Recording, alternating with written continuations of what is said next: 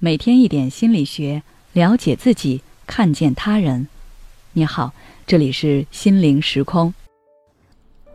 今天想跟大家分享的是，心情不好，试试这两种方法。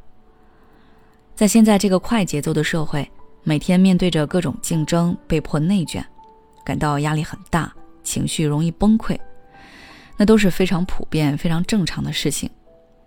负面情绪产生了。有些人会选择压抑情绪，但这样的方法往往只能控制一时。负面情绪积累了一定的程度，反而会反弹的更加严重。还有些人会选择发泄出来，但是有些发泄方式伤人伤己，比如你把怒火都发在了家人身上，让家人被迫承受了你的负面情绪；又或者你不停的向朋友抱怨，时间久了。人家也觉得烦，只想远离你。所以，我们不能过多的期望，依赖由别人来接收、分担我们的情绪。我们应该要学会自我管理情绪。今天呢，柠檬就给大家介绍两个简单的、不需要借助别人的情绪调节方法。第一个就是音乐疗法。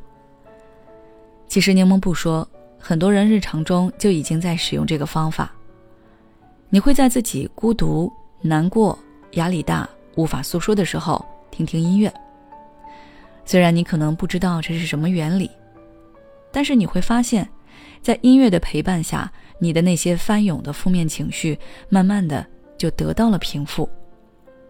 音乐之所以能有这样的作用，是因为音乐可以调动你思维的记忆、想象等等各种因素，引发你的共鸣。促使你从原来的消极状态转化成积极状态，实现自我治愈。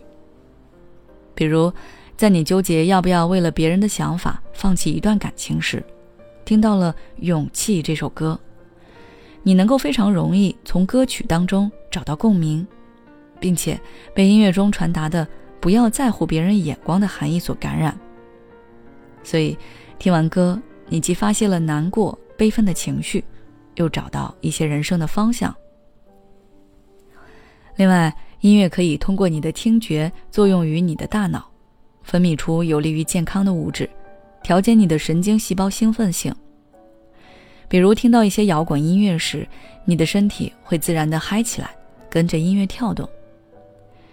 所以，当你注意到自己的身心状态不太好的时候，可以听一听一些积极正向的音乐。这会对你的身心甚至性格都产生积极的促进作用。但是，并不是任何时候、任何场合都方便听音乐。比如，你马上就要到讲台上做汇报了，这时候你很紧张，在这种情况下，你不可能外放音乐，戴着耳机听也不太合适。这里呢，柠檬给大家介绍第二个方法：不分时间、不分场合，只要你想做。随时随地都可以做，那就是视觉心理法。视觉心理法就是把一个画面和一种情绪联系对应起来。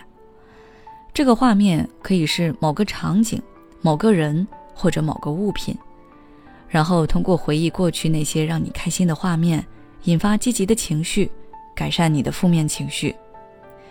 这类似于音乐的作用，通过想象、联想等。刺激不同的感官，形成不一样的感觉。比如，你马上要面试了，很紧张，很害怕。你可以回想某个人曾经夸过你，这会给你带来一些勇气和自信。